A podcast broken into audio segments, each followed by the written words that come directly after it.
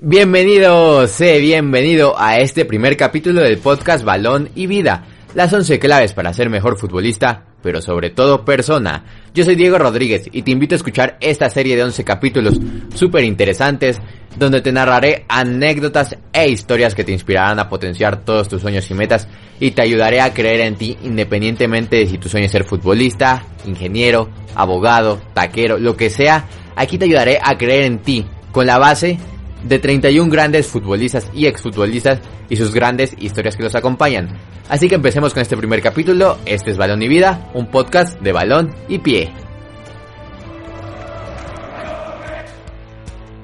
Capítulo 1. Ser el mejor. La historia de Messi y Cristiano Ronaldo.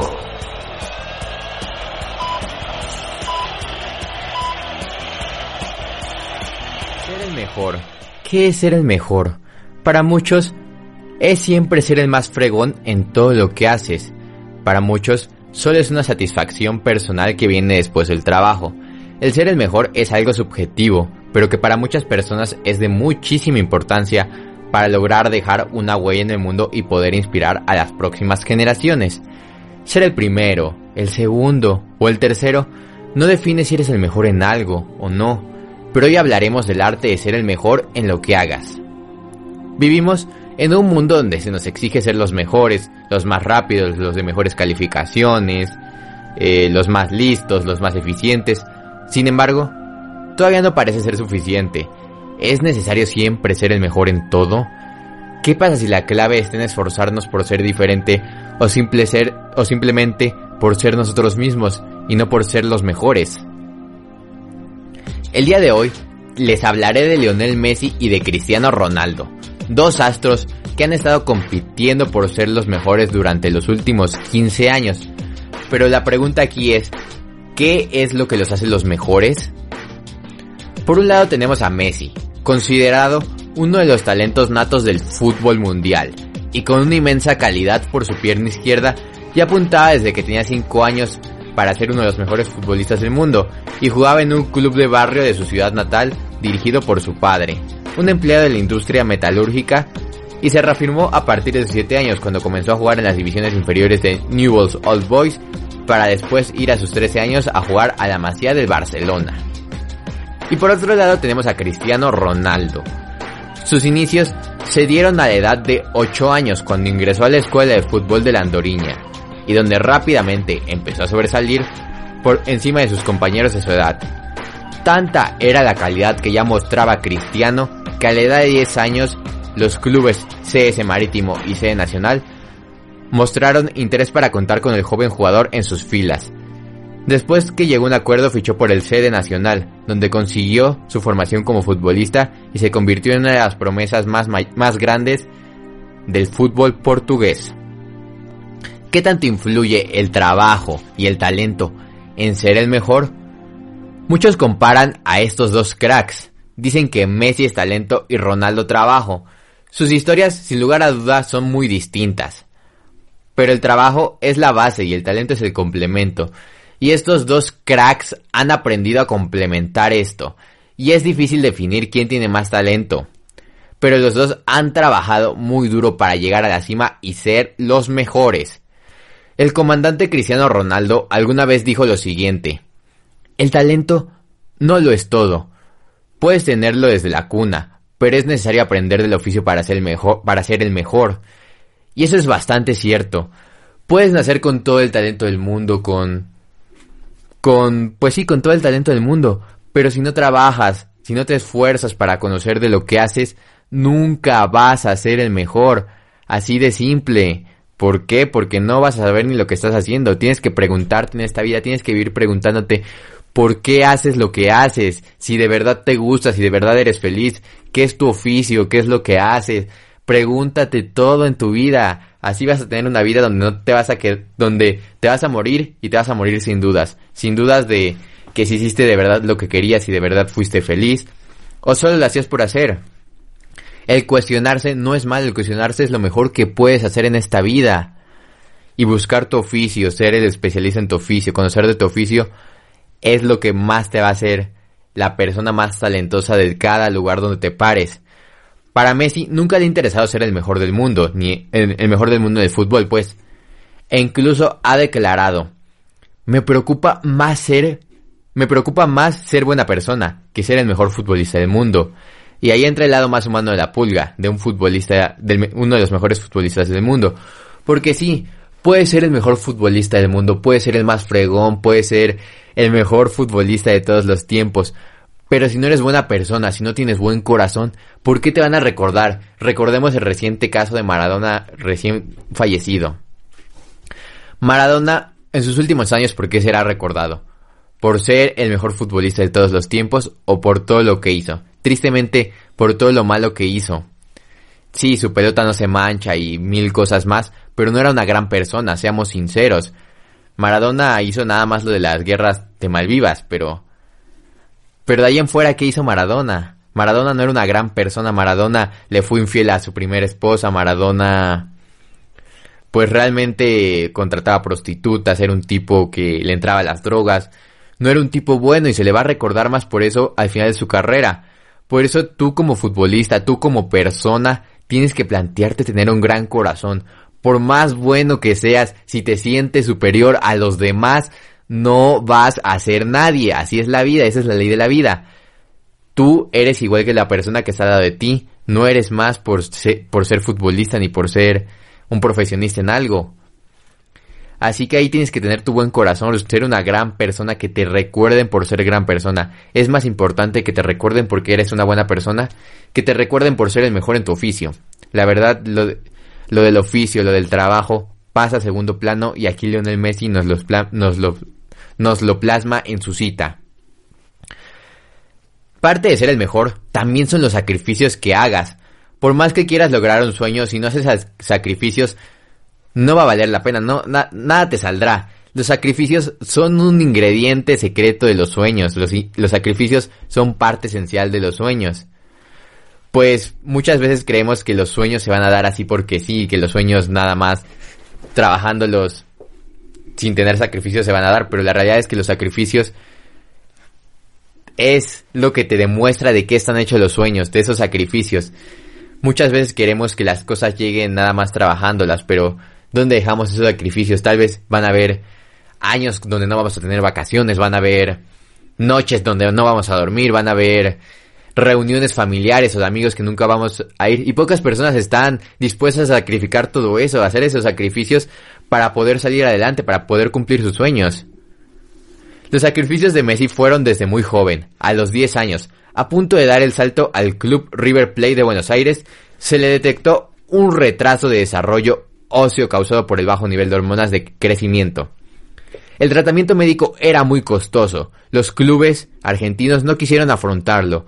Su padre, que no disponía de los recursos económicos suficientes, decidió emigrar a la ciudad de Barcelona con su familia, donde se le había presentado una posibilidad laboral.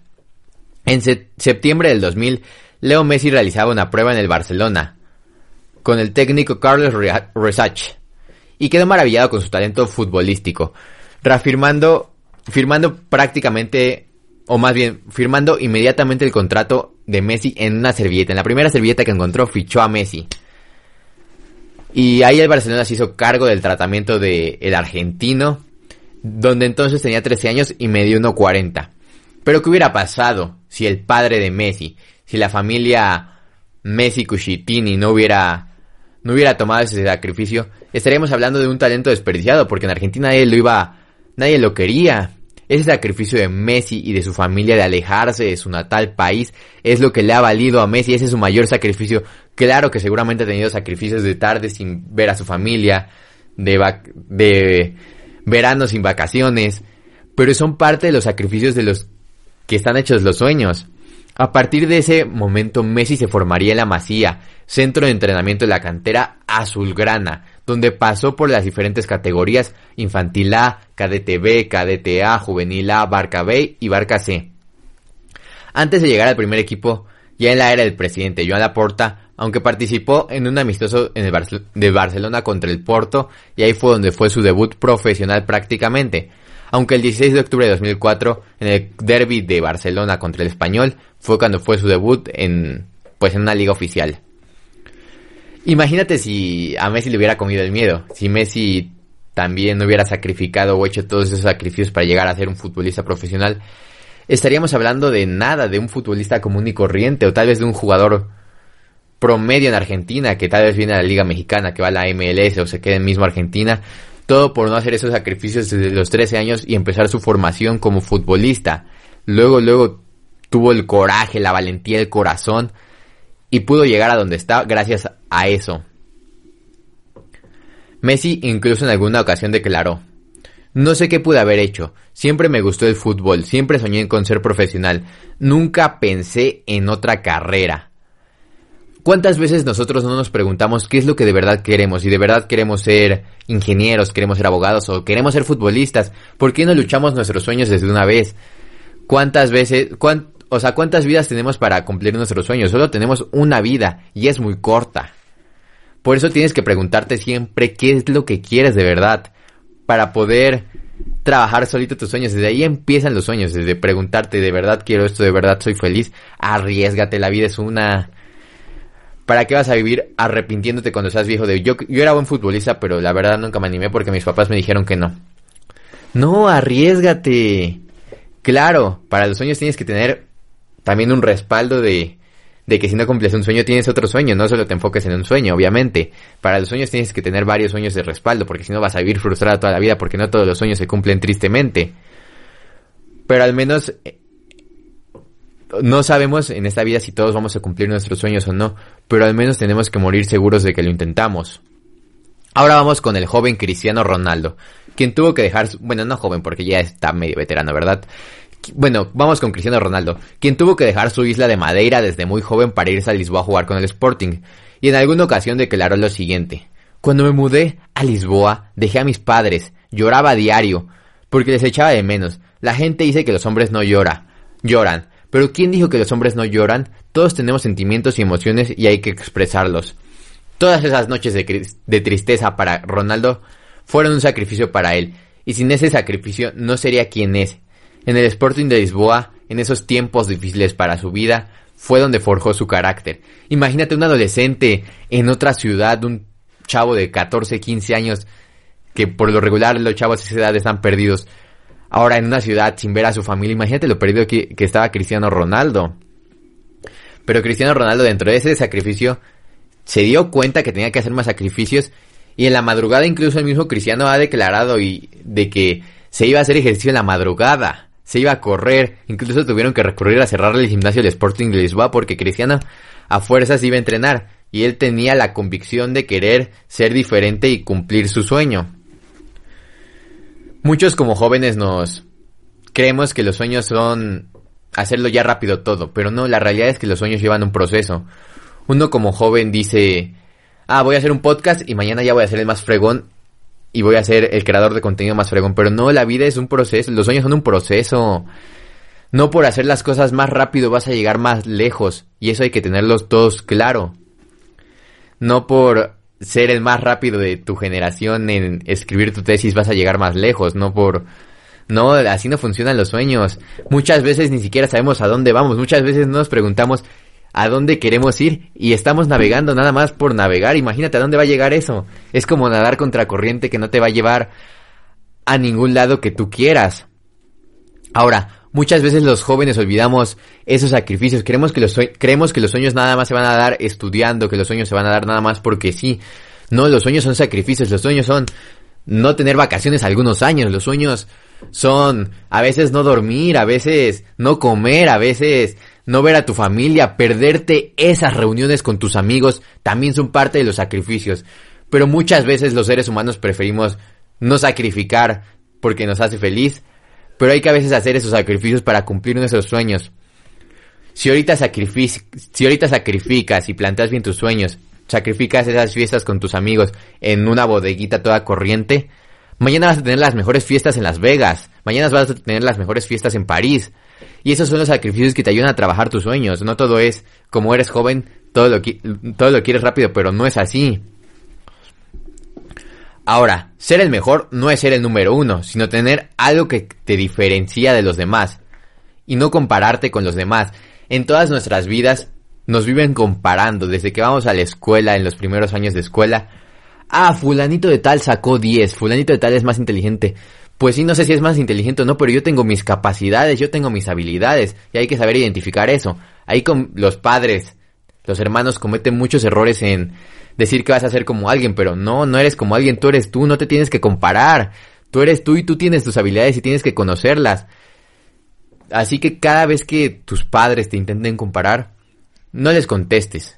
Tú en tu mentalidad date cuenta que tú tienes otras habilidades, que por más que te ataquen, que te digan que tienes que sacar mejores notas, tienes que saber identificar qué es lo que te hace diferente. Porque si te esfuerzas a querer ser como los demás quieren, no vas a ser feliz, no vas a cumplir tus sueños, vas a ser un mediocre cualquiera. Tienes que saber identificar y no compararte, te lo vuelvo a repetir. El mismo Messi y Cristiano Ronaldo nunca se han comparado de manera formal, nunca Messi ha dicho, no, yo soy mejor que Cristiano, o Cristiano ha dicho, yo soy mejor que Messi. Claro, lo han dicho en algunas ocasiones de broma, pero la realidad es que nunca se comparan seriamente. ¿Por qué? Porque ellos no se enfocan en ser mejor que el otro. Se enfocan en ser diferentes y darle un plus a su vida, darle un plus al mundo del fútbol, siendo diferentes, buscando ser diferentes con sus distintos talentos, su distinto trabajo, buscan ser diferentes. Mientras muchos los comparan desde el sillón de su casa, bien cómodos, ellos trabajan, ellos, ellos buscan cada vez diferenciarse más del otro, nunca se buscan comparar, o sea, literal son antónimos que te comparen a diferenciarte. Tú los comparas, ellos se diferencian. Ahí es donde tienes que sacar ventajas. Se trata de madurar, sacar ventajas con tu talento, con tu trabajo, darte cuenta, tener mentalidad y ser el, número uno, pues, para ser el número uno tienes que entender que para ser el número uno no tienes que ser como el montón, no tienes que buscar imitar al otro. Para ser el número uno, si eres el número uno no vas a ser del montón. Tienes que ser diferente para ser el número uno. Yo soy Diego Rodríguez. Y no olvides seguirme en todas mis redes sociales. Arroba soy Diego Rodríguez en Instagram. Arroba soy RDZ Diego en Twitter. Las redes sociales de Balón y Pie son arroba Balón y Pie oficial en Instagram y en Facebook Balón y Pie. Espero que de verdad te haya gustado este podcast, no olvides compartirlo y gracias por escucharnos. Nos vemos en un próximo capítulo y que sigan juntos Balón y Pie.